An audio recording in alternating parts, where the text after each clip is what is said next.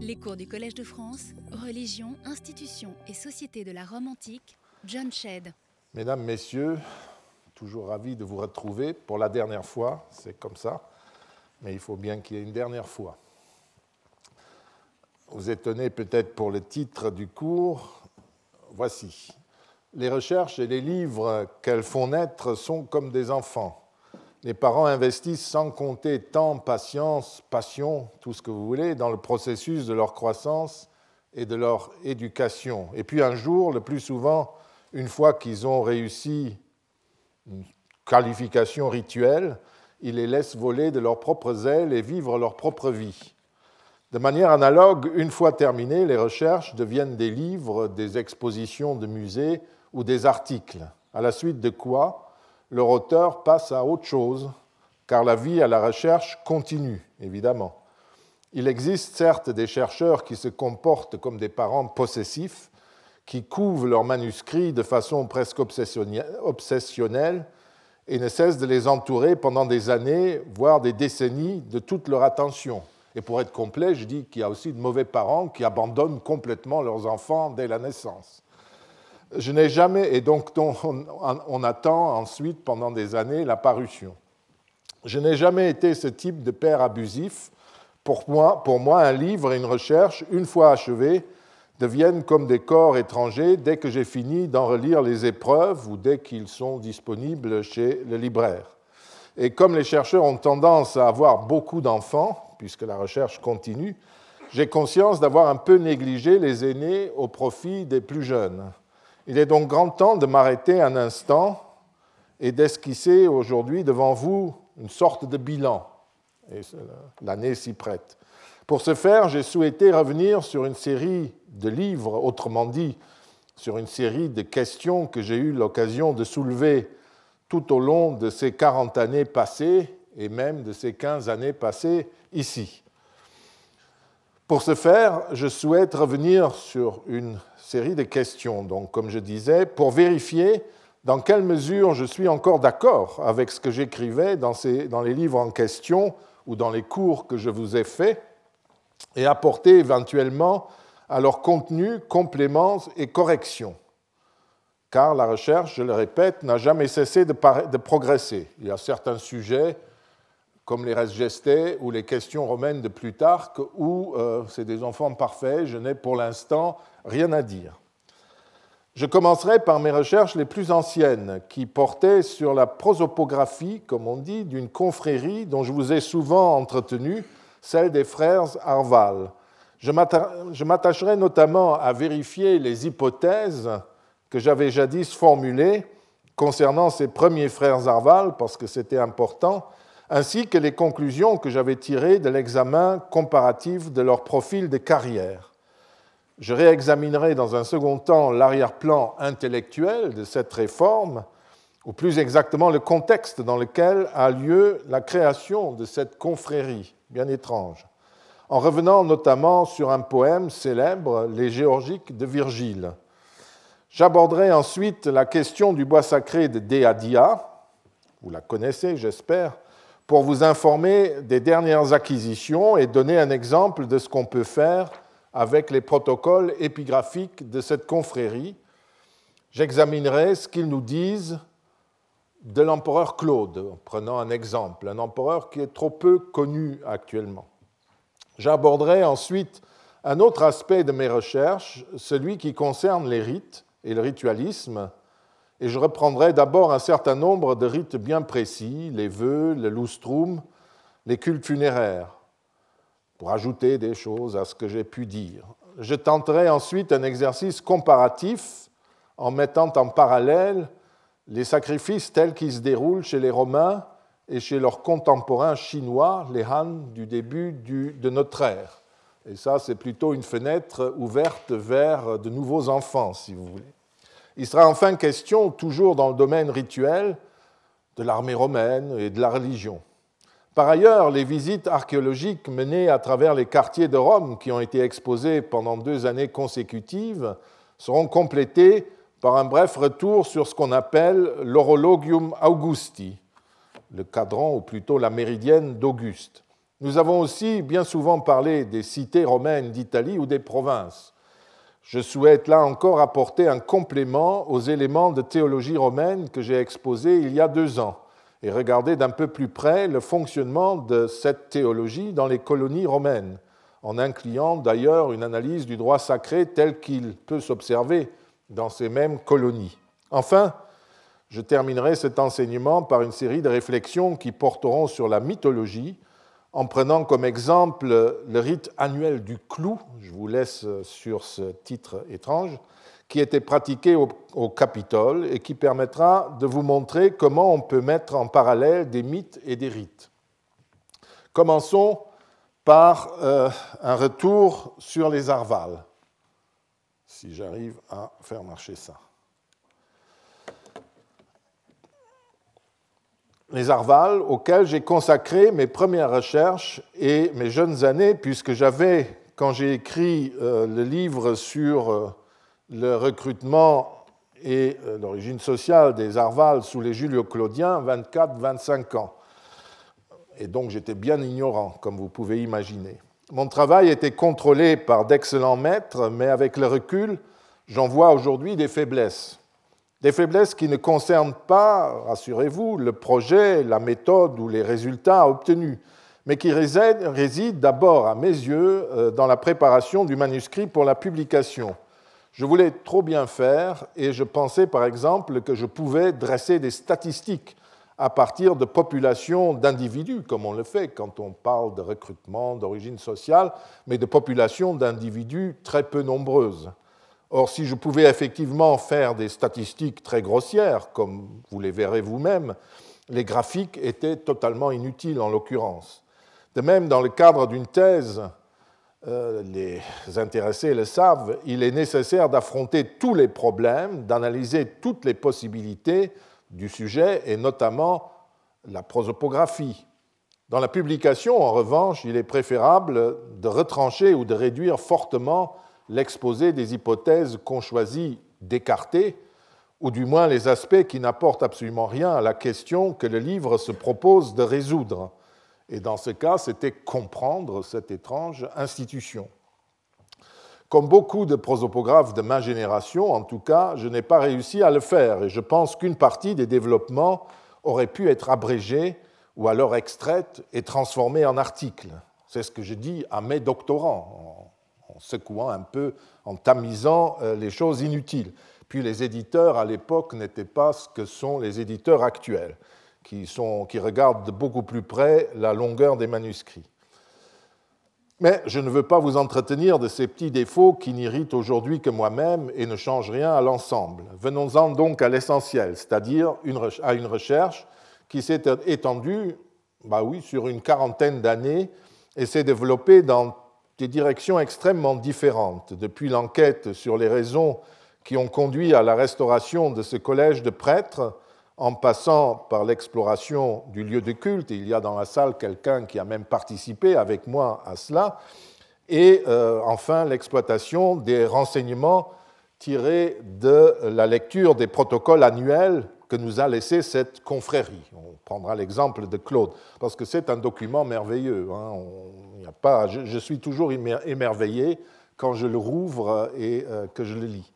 Au passage, je fermerai aussi définitivement, je l'espère, un certain nombre de dossiers que j'avais écartés. Alors j'étais quand même euh, sévère sur certains dossiers et j'aurais pu les mentionner, mais je ne l'ai pas fait parce que je les écartais quand je rédigeais euh, dans les années 80 la synthèse que j'ai consacrée aux Arval. Qui donc étaient ces frères Arval?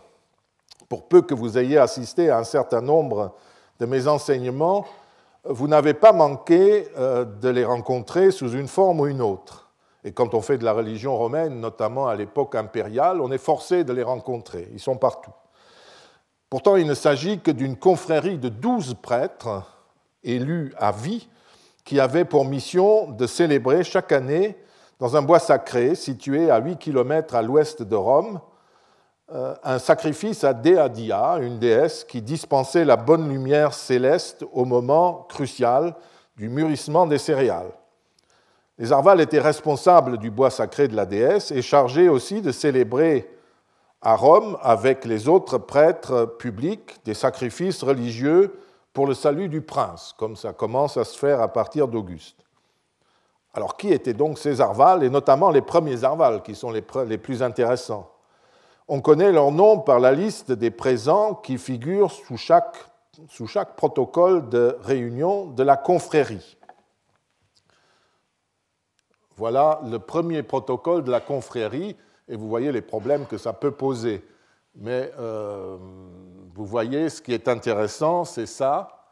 Euh, je vous le montre en traduction était présent, et vous avez la liste des présents, était présent, etc. Et c'est ça que j'étudiais avant tout. Les noms, je faisais des listes de noms et euh, je me lançais dans l'étude. Euh, on connaît euh, ces personnages, c'est des grands seigneurs, et donc ce pas des inconnus, sauf certains, mais on ne les avait jamais étudiés en tant que groupe et on ne savait pas pourquoi l'empereur Auguste avait restauré cette confrérie. J'entrepris donc de reconstruire à partir des biographies des premiers Arvales ce qu'on pouvait dire de la raison de la refondation de cette confrérie, de faire une sorte d'hypothèse que je confrontais ensuite à, d'autres documents. À l'époque, quand j'ai commencé, on pensait qu'il s'agissait d'une confrérie ranimée par Octavien Auguste, on ne savait pas trop quand, à l'endroit même où elle célébrait, sinon depuis toujours, en tout cas depuis très longtemps, son culte. Il y a quatre ans de, je vous ai longuement entretenu de ce problème de suburbium et notamment de frontières autour du territoire de Rome, et je crois, je, je vous ai exposé à ce moment-là, euh, que je pense qu'Octavien euh, a en fait créé les frères Arval bien plus qu'il n'a restauré leurs activités. Au premier siècle avant Jésus-Christ, les érudits se rappelaient encore leur nom, mais sans savoir très bien ce qu'ils faisaient. Tout cela avait sombré dans euh, la nuit des temps. C'est une vieille institution publique ou aristocratique, puisqu'il y a deux types de sacerdoce à Rome. C'est ceux des prêtres d'État qui sont élus par le peuple ou par des moyens divers, et qui célèbre directement un culte au nom du peuple romain, c'est-à-dire de l'État romain. Il y a aussi des vieux sacerdoces gentilis, comme on dit, donc aristocratiques, de grandes familles, qui célèbrent des sacrifices publics pour le peuple romain, pour l'État romain, mais ce sont des sacrifices en quelque sorte familiaux. Euh, l'exemple dont on a souvent parlé, c'est le grand hôtel d'Hercule, où les sacrifices étaient longtemps euh, célébrés par deux familles jusqu'en 312 environ, où ils auraient été euh, nationalisés en quelque sorte par un censeur. Donc les Arvales étaient soit l'un, soit l'autre, euh, on n'en sait strictement rien, mais cette vieille institution était depuis longtemps moribonde avant que les nouveaux maîtres de Rome ne voient vers les années 30 avant Jésus-Christ le parti qu'ils pouvaient en tirer, en tout cas du nom, savaient que ça existait. En ce qui me concerne, je me suis donc lancé à l'époque d'abord dans ce qu'on appelle une étude prosopographique. Euh, ce terme exotique, la prosopographie, consiste à mettre en série datées les biographies, d'où la référence au prosopone, au masque, à la personne, euh, eh bien, à mettre en série les biographies de personnes qui ont exercé la même activité, généralement dans l'exercice politique ou administratif. On a étudié de cette manière les consuls du peuple romain, les prêteurs aux différentes époques et d'autres magistrats, et du côté des chevaliers romains, la deuxième aristocratie, les procurateurs, que nous appellerions les administrateurs civils. Mes conclusions furent les suivantes. Les premiers Arvales, et même les Arvales du siècle des Julio-Claudiens tout entier, étaient des aristocrates du plus haut rang. La plupart appartenaient à de très vieilles familles patriciennes, les Claudii, les Cornélii, les Valérie, les Domitii, les Pompéi et bien sûr les Iulii, les Jules. Les Arvales étaient donc issus de vieilles, voire très vieilles familles de Rome. En outre, pendant les guerres civiles qui avaient secoué Rome depuis l'assassinat de César, il s'était partagé entre partisans et adversaires d'Octavien Auguste. Devenu lui-même frère Arval, Octavien entreprit de réunir autour de lui un certain nombre des représentants de la vieille noblesse romaine, mais euh, amis aussi bien qu'anciens ennemis. Euh, durant le conflit civil, qui s'était réconcilié plus ou moins tôt avec lui pendant ces guerres, auxquelles il ajouta d'autres sénateurs de noblesse plus récente, encore une fois amis ou ennemis au cours euh, des conflits. Or, comme un mythe du 1er siècle avant Jésus-Christ, c'est la deuxième information sur les Arvales, à peu près de la même époque, euh, milieu du, deuxième, du 1er siècle avant Jésus-Christ, présentait les Arvales comme les frères de Romulus, onze frères, fils d'Acalarentia, la nourrice de Romulus, douze frères. L'un meurt, Romulus prend sa place et les douze célèbrent ce sacrifice, etc. Donc, euh, comme euh, on présentait les Arvales comme les frères de Romulus et que la confrérie fut restaurée pendant l'époque au cours de laquelle Octavien était tenté de se faire appeler Romulus en tant que refondateur de Rome, en gros entre 35, 34 et 28 avant Jésus-Christ, l'hypothèse s'imposait qu'Octavien présentait par ce culte aux Romains la vieille aristocratie désormais réconciliée autour de lui, Romulus et ses frères. Il faut savoir que le sacrifice à Déadia s'étendait sur trois jours, dont le premier et le dernier comportaient un sacrifice célébré non pas au bois sacré dans la banlieue, mais euh, à la résidence urbaine du président annuel de la confrérie.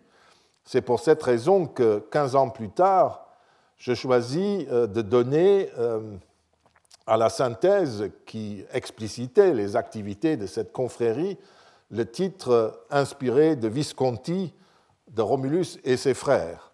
Ce culte permettait aux habitants et à l'élite de Rome de voir réunis ses anciens amis ou ennemis dans la demeure de l'un d'entre eux, parfois même dans celle de l'empereur, pour célébrer en commun un culte pour le peuple romain. Et on peut imaginer que vers 28 avant Jésus-Christ, c'était spectaculaire de voir se rendre chez Auguste dans sa maison euh, d'anciens ennemis, d'anciens amis, solennellement, avec tout l'apparat euh, d'une procession euh, du peuple romain. J'ai pensé voir une confirmation dans cette hypothèse dans la traduction grecque qui est faite du titre de frère Arval dans les hauts faits d'Auguste. Ben voilà au moins une mention pendant ce cours euh, le bilan politique d'Auguste dont nous avons parlé et la traduction euh, de Frater Arvalis qui est dans le texte latin, mais vous connaissez la valeur des crochets droits, il est restitué, il n'est pas sur la pierre, mais c'est sûr. D'autant plus qu'on a la traduction grecque et vous voyez qu'il s'appelle Adelphos Arwalis. C'est le titre grec qu'on donne euh, sur ce document. Or, Adelphos désigne un frère de sang et non un confrère dans une association cultuelle, par exemple. Ce petit contresens de traduction était à mes yeux voulu. Il indiquait la manière dont le pouvoir entendait faire comprendre à cette date le titre de la prêtrise. La chancellerie du gouverneur de Galatie, dont prévient cette traduction, l'a sans doute choisi en s'appuyant sur les traductions contemporaines de la titulature d'Auguste. Il n'est pas non plus impossible, évidemment, que cette euh, traduction, ce petit contresens, soit dû à l'ignorance du traducteur, peu informé des titulatures des prêtres romains, car il commet d'autres petites erreurs. Dans les inscriptions postérieures, en effet, comme sur celle-ci, euh, on, euh, traduit toujours, on transcrit en fait frater avalis en grec par frater arwalis. C'est d'ailleurs du bon grec, hein, fratrem arwalem. Frater, c'est le membre d'une fratria, d'une confrérie. Et c'est ainsi qu'on appellera, alors arwalem, c'est une sorte de barbarisme grec, n'est-ce pas Mais euh, ils transcrivent purement et simplement.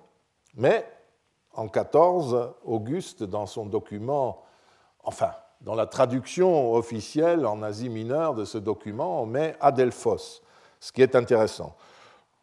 Donc c'est possible que ce, contresens soit voulu. À l'époque, j'étais très fier d'avoir trouvé ça.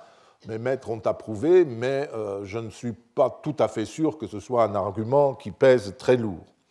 Quoi qu'il en soit, le recrutement lui-même pouvait suggérer ce sens dans la mesure où la plupart des Arval, vous le verrez, étaient des parents, et parfois même des parents proches ou très proches. L'hypothèse plus proche que dans les autres collèges sacerdotaux, parce qu'il est évident que dans la très haute noblesse, beaucoup de gens étaient en fait apparentés entre eux, à cette époque au moins. L'hypothèse fut généralement acceptée, c'est comme ça que je présentais les Arval et on l'accepta, mais euh, vous le savez, l'absence de critique ne prouve pas que j'étais dans le vrai.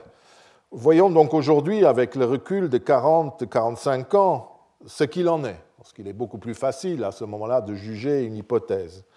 J'ai déjà brièvement repris les conclusions de 75 dans un livre paru en 90 que j'ai déjà euh, cité. Aucun Arval de l'époque antérieure à Octavien Auguste n'est connu, si l'on fait abstraction du mythique Romulus.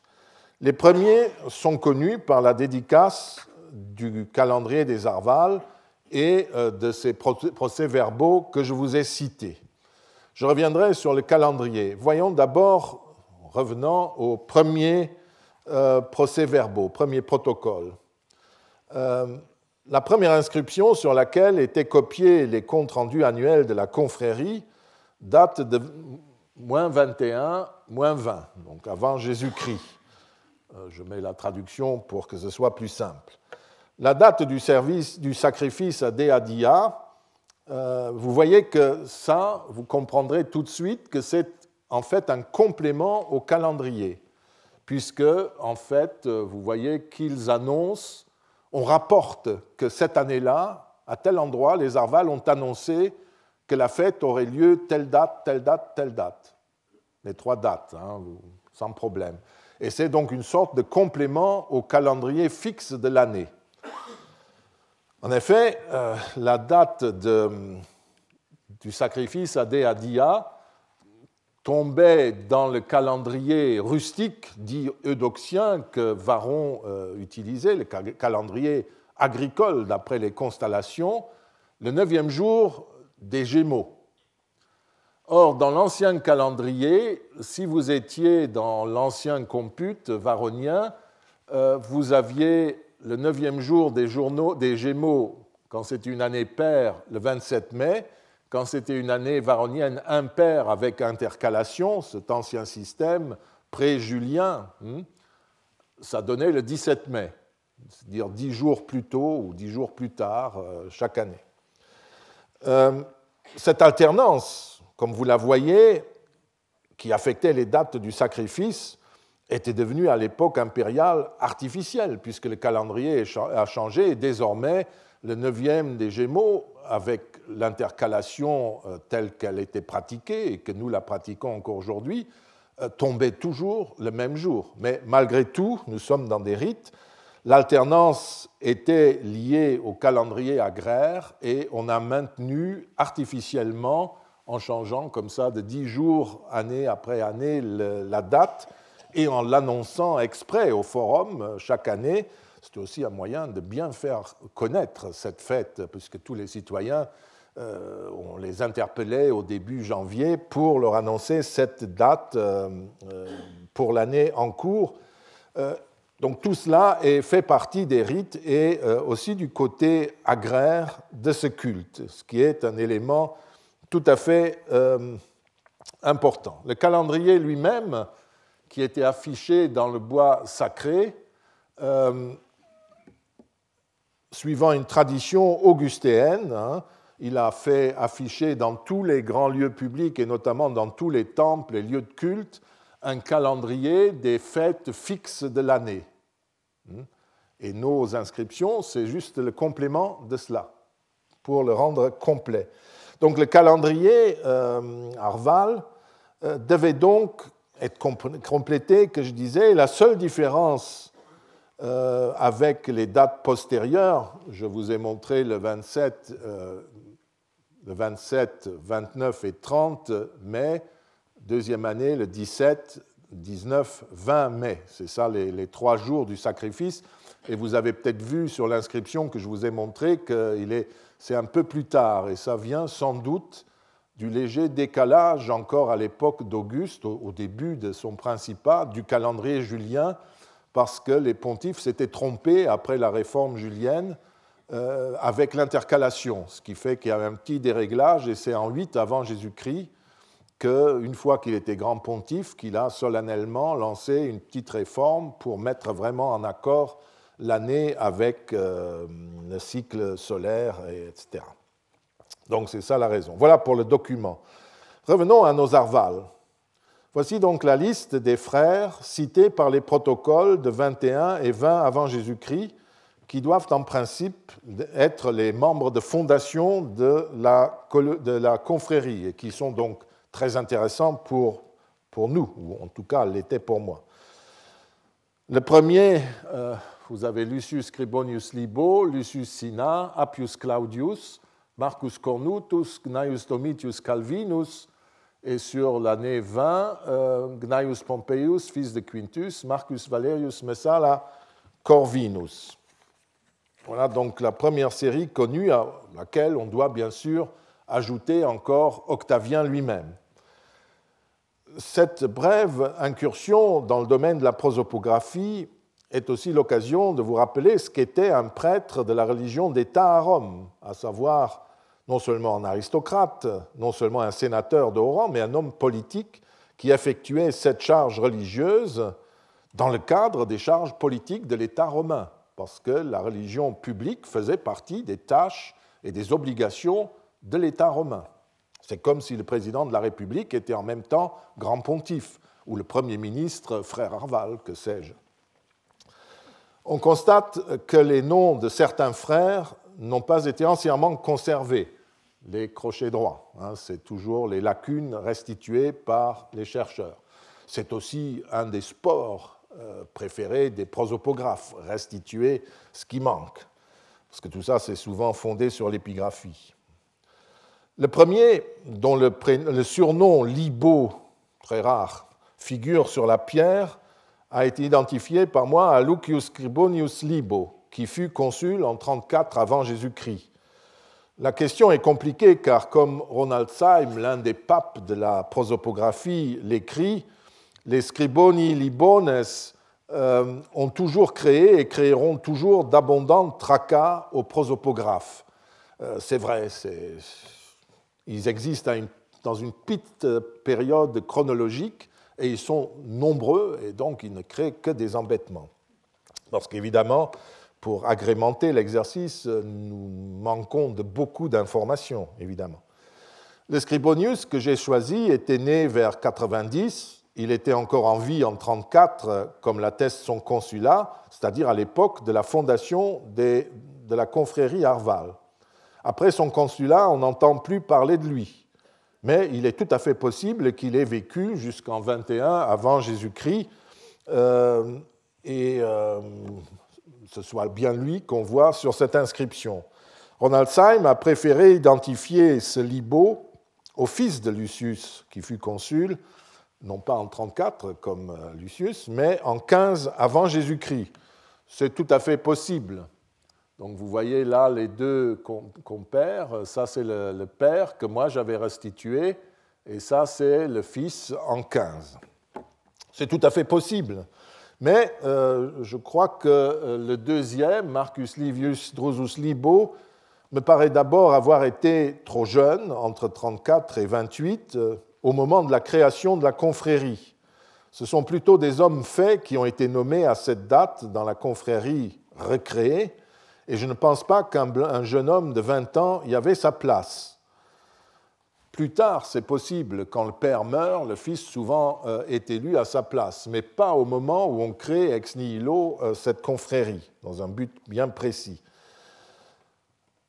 On pourrait certes euh, imaginer, oui, donc, et la présence pour cela du consul de 34 me paraissait beaucoup plus plausible, puisque la majorité des premiers arvals, quand nous les connaissons indubitablement, ont été consuls ou prêteurs, c'est-à-dire les deux magistratures euh, suprêmes de l'État romain, entre 40 et 30 avant Jésus-Christ. 34, c'est très bien. Euh, Lucius Libo tombe pile dans, dans ce créneau.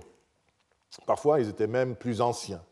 On pourrait certes imaginer que le Père ait été nommé euh, au moment de la création, avant le Fils, et qu'il soit en fait déjà décédé entre la date de son consulat, 34, et date approximative de la création de la confrérie, et son consulat euh, et, sa mention euh, sur l'inscription en 21. Donc on aurait le papa dans l'ombre qui est révélé négativement, enfin en creux, par la présence de son fils en 21 avant Jésus-Christ.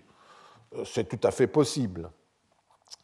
La place que son nom occupe dans la liste des arvals hmm, présents, donc le premier, euh, semble indiquer, d'après les coutumes, qu'il fut le président de la confrérie en 21 avant Jésus-Christ, parce que le président est toujours nommé en tête.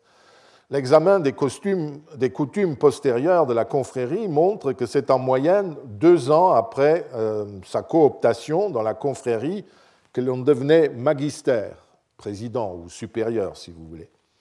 Ce qui pourrait convenir pour le fils récemment coopté consul 25 avant Jésus-Christ, il se fait coopter vers 19 par là, et en 21, il est, euh, ou plutôt l'inverse, euh, un peu avant son consulat, il se fait coopter en 21, et puis en 15, il est consul.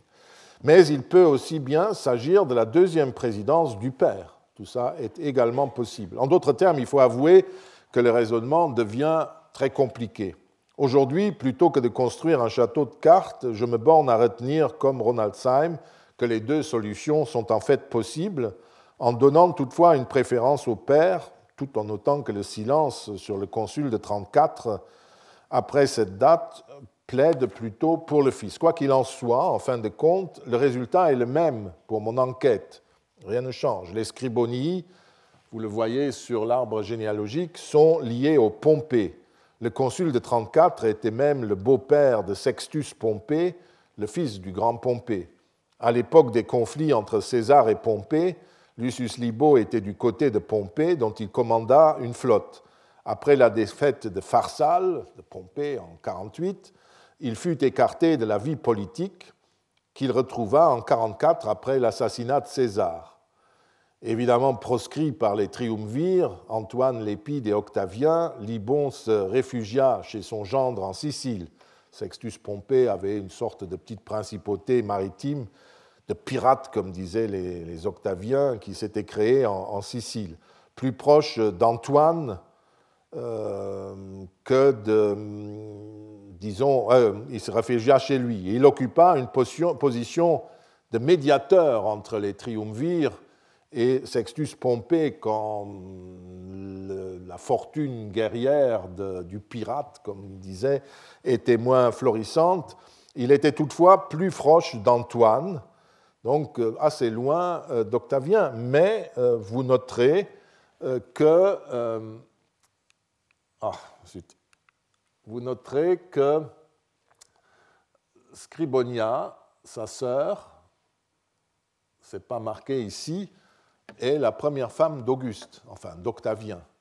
Donc vous voyez à la fois un ancien ennemi, mais doublement ennemi, Pompée, Marc-Antoine, mais qui euh, très rapidement, vers 38, euh, euh, est apparenté à Octavien.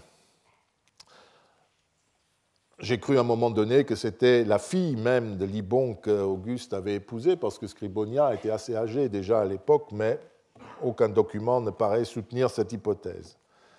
Quand Sextus Pompée commença à avoir des difficultés, Scribonius et son entourage rejoignirent Antoine définitivement, et sans doute plus tard, il rejoignit son beau-fils Octavien. Nous savons que lui et son descendant furent faits patriciens en 29 avant Jésus-Christ et devinrent l'un ou l'autre, l'un et l'autre, membres de la confrérie Arval. Si l'on choisit d'identifier ce Libo en question au fils de Lucius, donc au consul, au deuxième, le consul de 15 avant Jésus-Christ, on est moins bien loti de ce point de vue-là. Il y aura moins de, de Pompée, il y aura moins d'inimitié, si vous voulez, euh, à l'égard d'Octavien, mais puisque son nom indique une adoption, Livius Drusus Libo. Mais nous savons que c'était le fils de, Scribonius Libo. Il était un Livius adopté par le consul de 34. Mais un autre avantage s'ouvre parce que dans ce cas-là, il était un parent, un proche parent de Livie quelque part. Il héritait par ailleurs, si l'on veut, du passé politique de son père. En d'autres termes, vous avez dans, les deux cas des gens intéressés, des gens liés à la dynastie d'une manière qui se constituait d'une manière ou d'une autre et qui étaient ou descendaient d'un ancien ennemi d'Octavien. Nous ne savons rien d'autre du consul de 15. Hein. Euh, c'est tout ce que nous savons sur les Libonaises. Et vous comprenez notre irritation. La plupart des autres avals posent heureusement moins de problèmes. Lucius Cornelius Silla, euh, je vais mettre la liste. Lucius, Sina, donc Lucius Cornelius Sina, le consul de 29 avant Jésus-Christ, était allié aux Pompées et aux Scribonies comme vous l'avez vu sur l'arbre généalogique. Hein, vous, l'avez, il est, il est, présent quelque part là. Ah, c'est lui. Donc, les Pompées et compagnie, et les Scribonies. L'analyse des passages de Sénèque concernant la conjuration de Sina, que vous connaissez par Racine, m'a permis de reconstruire une partie de sa carrière au cours des guerres civiles. Octavien l'a euh, tiré, comme il dit euh, chez Sénèque, ah non, j'ai supprimé le, passage, il l'a tiré du camp des ennemis, c'est-à-dire du camp de, Marc-Antoine en 32, l'a porté au consulat et lui a conféré une prêtrise, sans, doute celle d'Arval. Donc ce Lucius Sina, c'est le fameux Sina de Racine, et euh, Ronald Syme a accepté tout à fait cette reconstruction. À cette qualité de membre de la famille de Pompée et de descendant du triple consul Sina des années 70, des guerres civiles avec Sina, euh, Silla, Marius et Sina, entre autres, eh bien, à toutes ces qualités, Lucius ajoutait celle d'ancien ami d'Antoine, donc encore un ancien ennemi euh, d'Auguste. Du nom du frère Arval suivant subsiste seulement la première lettre du prénom, un A. Mais il y a peu de prénoms euh, qui commencent par un A. Il y a Appius et Aulus. Et euh, il est facile de faire le tri. Et j'ai suggéré la candidature d'Appius Claudius Pulcher, après avoir écarté les autres possibilités. Cette proposition également fut acceptée par Ronald Syme qui a publié euh, son livre sur l'aristocratie euh, augustéenne après, un peu après mon livre. Donc c'est très bien, c'était un censeur très précieux. Appius Claudius avait été pompéien, lui aussi. Il fut pardonné après Pharsale par César et rejoignit ensuite à l'assassinat de César Marc-Antoine. Proscrit par les triumvirs en 43, parce que manifestement Octavien ne voulait pas en entendre parler, il rejoignit lui aussi Sextus Pompée en Sicile. C'était devenu Coblence à l'époque. Tous les anciens républicains et ennemis de César s'étaient réfugiés auprès de Sextus Pompée en Sicile. Après l'amnistie accordée à tous ces réfugiés par euh, un traité, le traité de Puzzol entre les triumvirs, qui déjà commençait à avoir des problèmes entre eux, Appius rentre en Italie en 38 et semble avoir gagné le camp d'Octavien. Dès 37-36, il commande l'arrière-garde de la flotte d'Octavien et en 33, il est proconsul en Hispanie, en Espagne. En 32, il en revint impérator pour célébrer un triomphe. Donc une belle carrière, très grande famille, et tout ce qu'il faut. Le cas de Marcus Caecilius Cornutus, Marcus Cornutus, est plus curieux. Sa présence à côté des consulaires, triomphateurs, patriciens et acteurs euh, de première ligne au cours des guerres civiles surprend. Non seulement il n'avait pas géré le consulat, ni même apparemment commandé des armées ou gouverné des provinces. Tout juste pouvons-nous supposer qu'avant sa cooptation parmi les Arvales, sans doute les premiers Arvales, il avait au moins le rang de prêteur. Son père, qui était prêteur en 43 avant Jésus-Christ, se suicida quand les triumvirs Marc-Antoine, Lépide et Octavien prirent Rome. Mauvaise carte de visite, évidemment. À l'âge d'environ 18 ans, Marcus Cornutus dut s'enfuir en Grèce ou en Sicile. Il fut peut-être parmi les proscrits. Au cours de ces années d'exil, il a dû rencontrer Messala Corvinus, un autre Arval dont nous parlerons. Nous savons qu'il fut plus tard lié à ce grand seigneur puisqu'il épousa l'une de ses nièces, la poétesse Sulpicia, et il fut par ailleurs en relation avec le poète Tibulle, un autre protégé de Corvinus. Corvinus, Cornutus, était donc apparemment intéressé à la poésie et il fréquentait les poètes.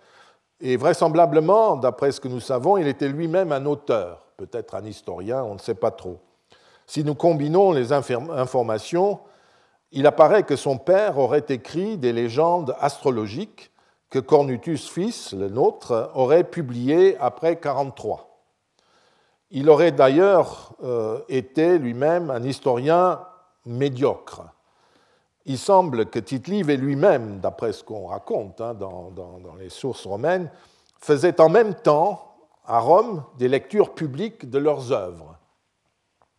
Alors que tite avait une audience très modeste, les lectures de Cornutus, bien plus médiocres, étaient très fréquentées, courues par le public romain, et la raison, euh, dit la mauvaise langue qui rapporte ça, était, euh, était qu'il était riche et n'avait pas encore de descendance à cette époque. Donc on se bousculait à ses lectures publiques pour se faire coucher sur son testament, évidemment, comme ça se faisait à l'époque.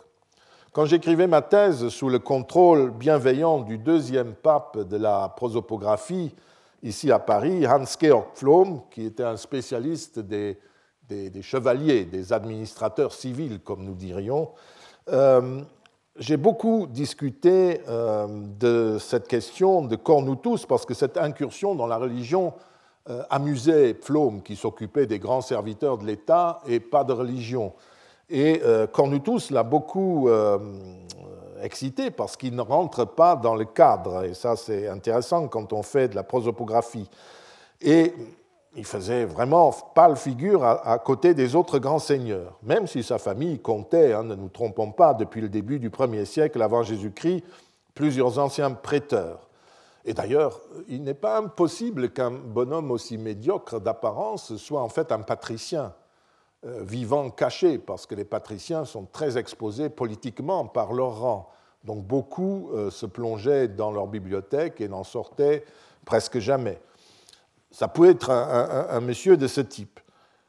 Pflaum entendit qu'il s'agissait d'un écrivain, d'un historien, et que je suggérais un jour imprudemment que c'était peut-être lui qui avait aidé Octavien et son entourage à restaurer l'antique confrérie en rassemblant les sources mythologiques ou sacerdotales qui évoquaient les Arvales, voire qu'il avait peut-être même lui-même rédigé le mythe étiologique qui raconte la fondation du culte accompli par Romulus, l'idée lui plut et je la mentionne dans mon livre. L'idée a fait son chemin et Ronald Syme, qui l'accepte avec enthousiasme aussi pour les mêmes raisons, on trouve une explication à euh, une impasse, si vous voulez. Euh, il propose même, pour compléter le nombre des douze arvales, parce que vous voyez, on n'est pas à douze, euh, il ajoute l'antiquaire Marcus Messala Rufus, le consul de 53, qui mourut en 26 seulement, ou même Varon lui-même, qui était encore en vie quand la confrérie fut créée. Je ne peux pas ou plus suivre ses maîtres sur ce point. Un érudit, pourquoi pas, même médiocre, mais deux ou trois, même importants, c'est dépasser la mesure. Pour des raisons que vous comprendrez, j'ai même dû réfuter l'idée émise par un autre maître, pour les raisons que vous comprendrez, que Virgile avait été coopté dans la confrérie ce n'est pas pour ces raisons-là qu'on devenait prêtre à Rome, surtout quand on n'était pas d'une très bonne famille sénatoriale. Si Octavien euh, et son entourage se faisaient effectivement aider dans leurs projets de réforme, ils ne s'adressaient pas pour cela à des sénateurs. L'exemple des jeux séculaires de 17 avant Jésus-Christ, je crois que nous en avons parlé, montre ce qu'est un jeune érudit, que c'est un jeune érudit, le juriste Athéus Capito, à peine âgé de 20 ans, qui rédigea le traité sur ces jeux un traité qu'Auguste lui avait commandé et qui proposa, en faisant, proposa, ce faisant, la trame de la cérémonie que recommanda ensuite l'oracle sibyllin. Il fournissait aux prêtres les moyens pour euh, rédiger l'oracle et l'interpréter. Et euh, ce n'est pas pour autant qu'Atheus Capito devint l'un des quindécemvirs des rites sacrés, c'est-à-dire les prêtres chargés de célébrer ces jeux. Euh, pas du tout, il n'y a aucun rapport. De même, dans le cas des Arvals, ce furent probablement des esclaves publics, des affranchis ou de jeunes érudits qui rassemblèrent le matériel rituel utilisé pour restaurer la confrérie. Cornutus y est simplement entré grâce à la protection de Corvinus et en raison de la parenté qui le liait à la nièce de Corvinus. Peut-être aussi pour des raisons politiques que nous ignorons, car en prosopographie, il convient d'être humble, nous ne savons pas tout, loin de là. Le dernier Arval euh, cité dans la liste de 21 est donc Gnaeus Domitius Calvinus. C'est un autre de ces grands nobles qui ont animé la vie politique romaine au cours du premier siècle avant Jésus-Christ, même si ce fut au second plan. Il s'agit en tout cas d'un Césarien décidé, cette fois-ci, qui fut également aux côtés des triumvirs et surtout d'Octavien après l'assassinat de César. Deux fois consul, il triompha en, en 36 et avec son butin, par exemple, il fit reconstruire la Regia sur le Forum, ce bâtiment pentagonal à côté de la maison des Vestales. Eugen Borm en a supposé qu'il dirigeait en fait ceux qui avaient leur siège administratif dans ce bâtiment, c'est-à-dire le collège pontifical, pour le compte d'Octavien après l'exil de l'épide, le grand pontife, à partir de 36, et qu'il était donc très actif dans les restaurations religieuses, parce qu'Auguste le voulait à côté pour pas qu'on puisse lui faire des reproches. Et toujours d'après Bormann, il aurait été celui qui a euh, dédié les euh, les fastes des Arvales au moment de la restauration de la confrérie. Vous voyez qu'en haut de ce texte, il y a un titre en grand caractère. Vous voyez MP, imp, imperator, acclamé imperator, c'est-à-dire général victorieux par ses troupes, ce qui ouvre la voie au triomphe. On ne dit pas triumphator, mais on dit imperator, dans ce cas, sous la République. Magister fratrum Arvalium, en tant que magister des frères Arval, et puis ici, il y avait fekit ou dédicavit, euh, quelque chose de ce genre. Et puis ici, il y a une lacune. Euh, alors, si nous regardons de près cette lacune, euh, Eugen Bormann, donc, qui a publié ce document et qui s'est occupé de Calvinus, a proposé de restaurer son nom en début de ligne. Hmm, et ça donne donc Gnaeus Domitius, etc. Pontife, impérator, président des frères Arval, a fait ce bâtiment ou a fait poser ses inscriptions, tout ce que vous voulez. Mais c'est vraisemblablement euh, une référence à la dédicace de ce bâtiment euh, sur lequel étaient plaquées les, plaques de marbre sur lesquelles on a gravé euh, le calendrier. Tout ça, la restauration est tout à fait possible, si vous voulez, parce que euh, quand on fait des, comptages, euh, la première ligne ainsi restituée fait en gros entre 45 et 47 ou même 50 caractères, suivant la manière dont vous abrégez. Grand caractère. vous avez vu que l'inscription elle-même euh, vous donne trois mois et demi.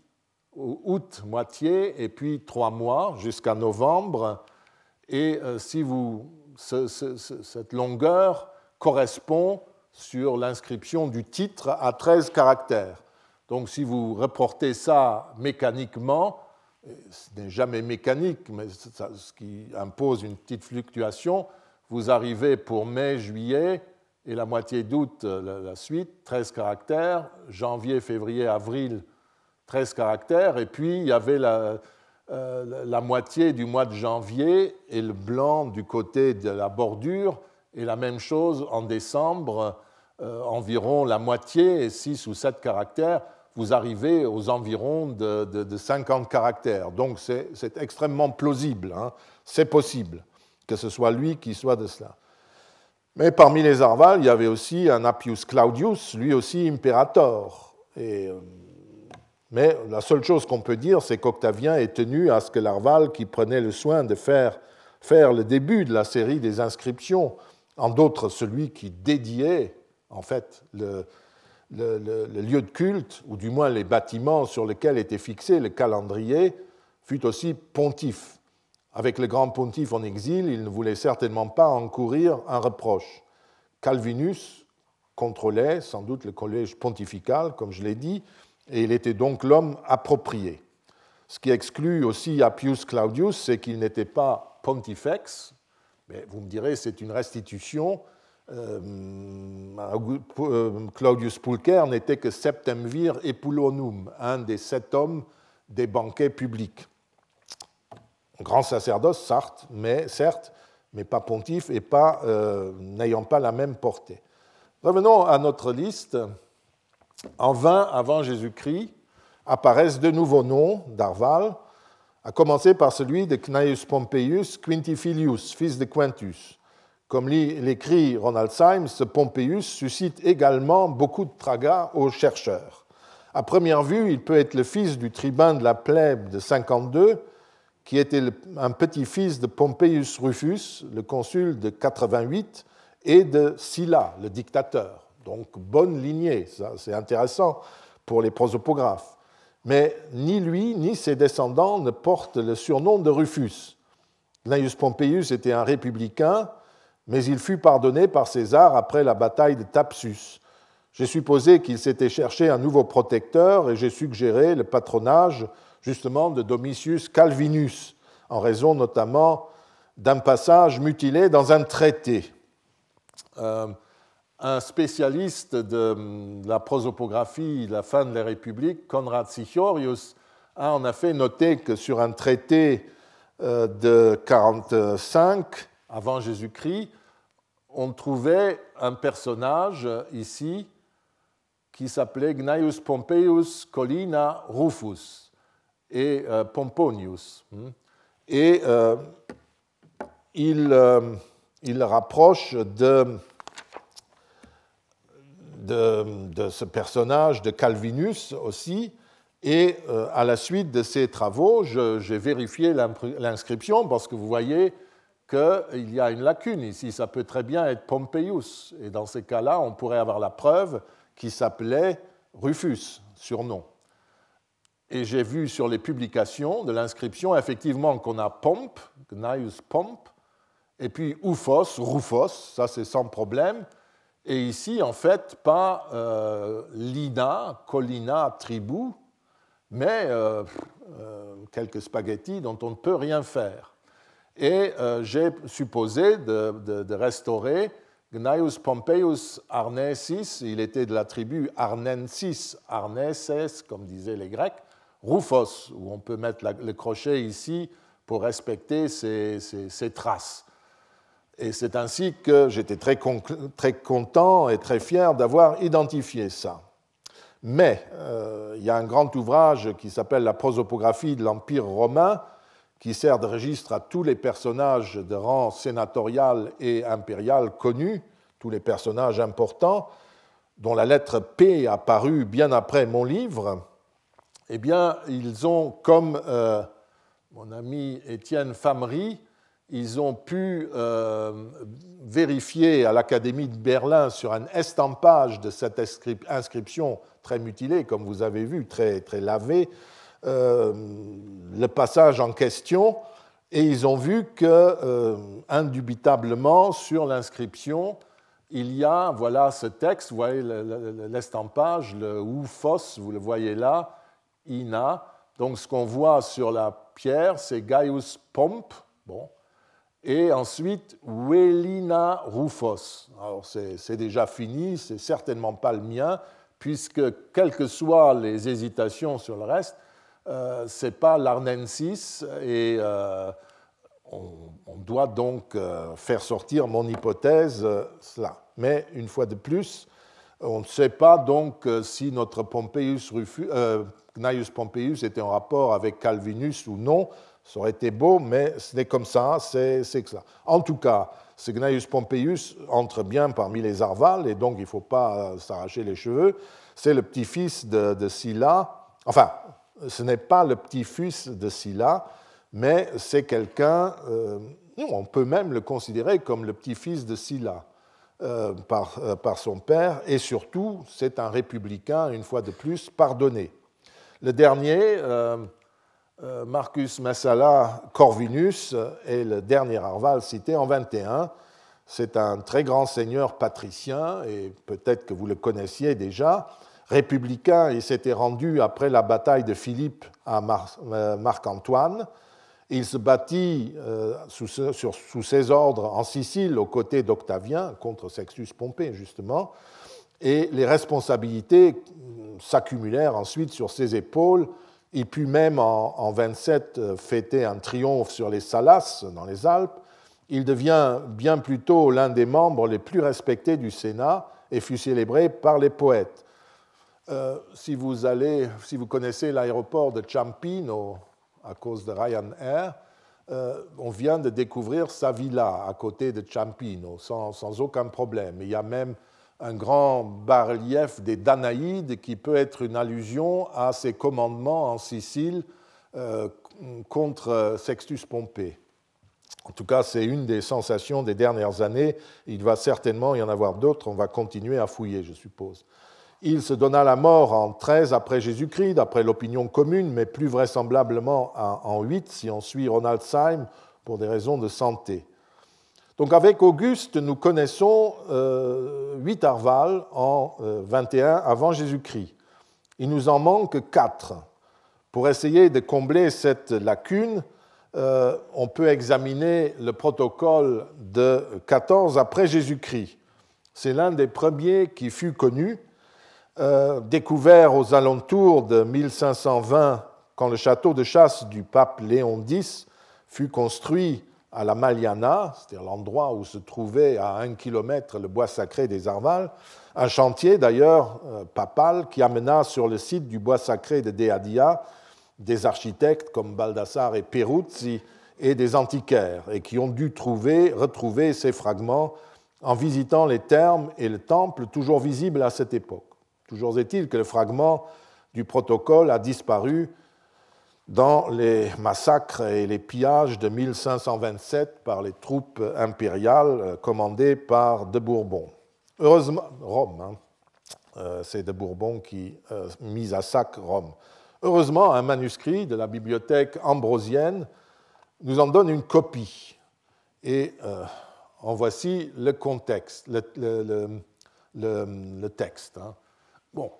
Je ne vais pas vous imposer une lecture de ce texte en latin, on va le faire en français, déjà pour une raison très simple, c'est pour vous montrer tout ce qu'il y a dans les documents Arval. Et là, nous sommes euh, euh, en 14 après Jésus-Christ, et, la deuxième colonne est de 21 après Jésus-Christ, et on voit qu'en bah, presque 30 ans, les, procès-verbaux ont euh, évolué. Au début, c'était seulement les dates, mais maintenant, si vous lisez, vous voyez qu'il y a aussi les élections, ou alors la première qui est partie, qui est très jolie, qui nous montre la, chose suivante. Quant à la question, donc Gnaeus Cornelius Lentulus, fils de Gnaeus l'augure, élu président à la place de saisit les frères Arval, à savoir le fait qu'un arbre était tombé de vieillesse au bois sacré de Deadia, entre parenthèses, 30 ans, c'est le premier arbre qui tombe, manifestement, parce que c'est la première fois qu'ils, manifestement, ils prennent une telle décision. Eh bien, on décida que, et il y a le décret, considérant qu'un arbre était tombé de vieillesse au bois sacré de Deadia, il devait être brûlé lors du sacrifice et aucun bois ne devait être sorti du bois sacré, était présent, etc. Donc euh, on doit décider de ce qu'il faut faire d'un objet sacré appartenant à la déesse. Et alors, on n'exporte rien. Et qu'est-ce qu'on va faire de ce bois? Eh bien, on ne peut pas le vendre, donc on l'utilise comme combustible sacrificiel. Donc on donne maintenant des décrets, des décisions, et on les note là. Et puis, euh, ce sont vraiment des extraits du, du, procès verbal que faisaient toutes les administrations romaines, religieuses ou non, mais qui sont perdus dans la plupart des cas. Et là, par un bonheur euh, extraordinaire, Auguste a dû, en créant cela, leur donner euh, des subventions assez généreuses et leur imposer de faire chaque année un compte-rendu dont ils affichaient, enfin, d'afficher chaque année sur le marbre une copie de leur procès verbal. Et le deuxième procès verbal vous montre ce qu'on met aussi, la deuxième partie, ce qu'on met désormais sur ce, ce, document, sous les mêmes consuls, la date dans la Regia. Vous voyez que les Arval, pour leurs leur réunions administratives, se réunissent euh, sur le forum dans la Regia. Ça vous montre le niveau. Le président, blablabla. Bla, bla coopta comme frère Arval et appela au rite sacré, en remplacement de Lucius Emilius Paulus, Drusus César, fils de Tibère, petit-fils d'Auguste, était présent, etc.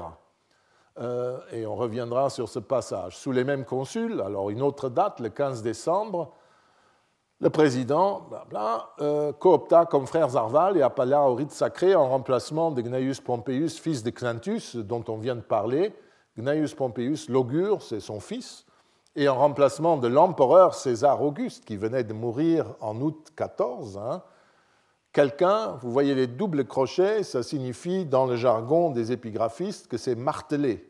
On a détruit son nom, on en parlera. Et puis vous avez de nouveau la liste de, des présents euh, de de cette session et même euh, la mention de l'empereur qui a voté par bulletin écrit, puisqu'on élisait.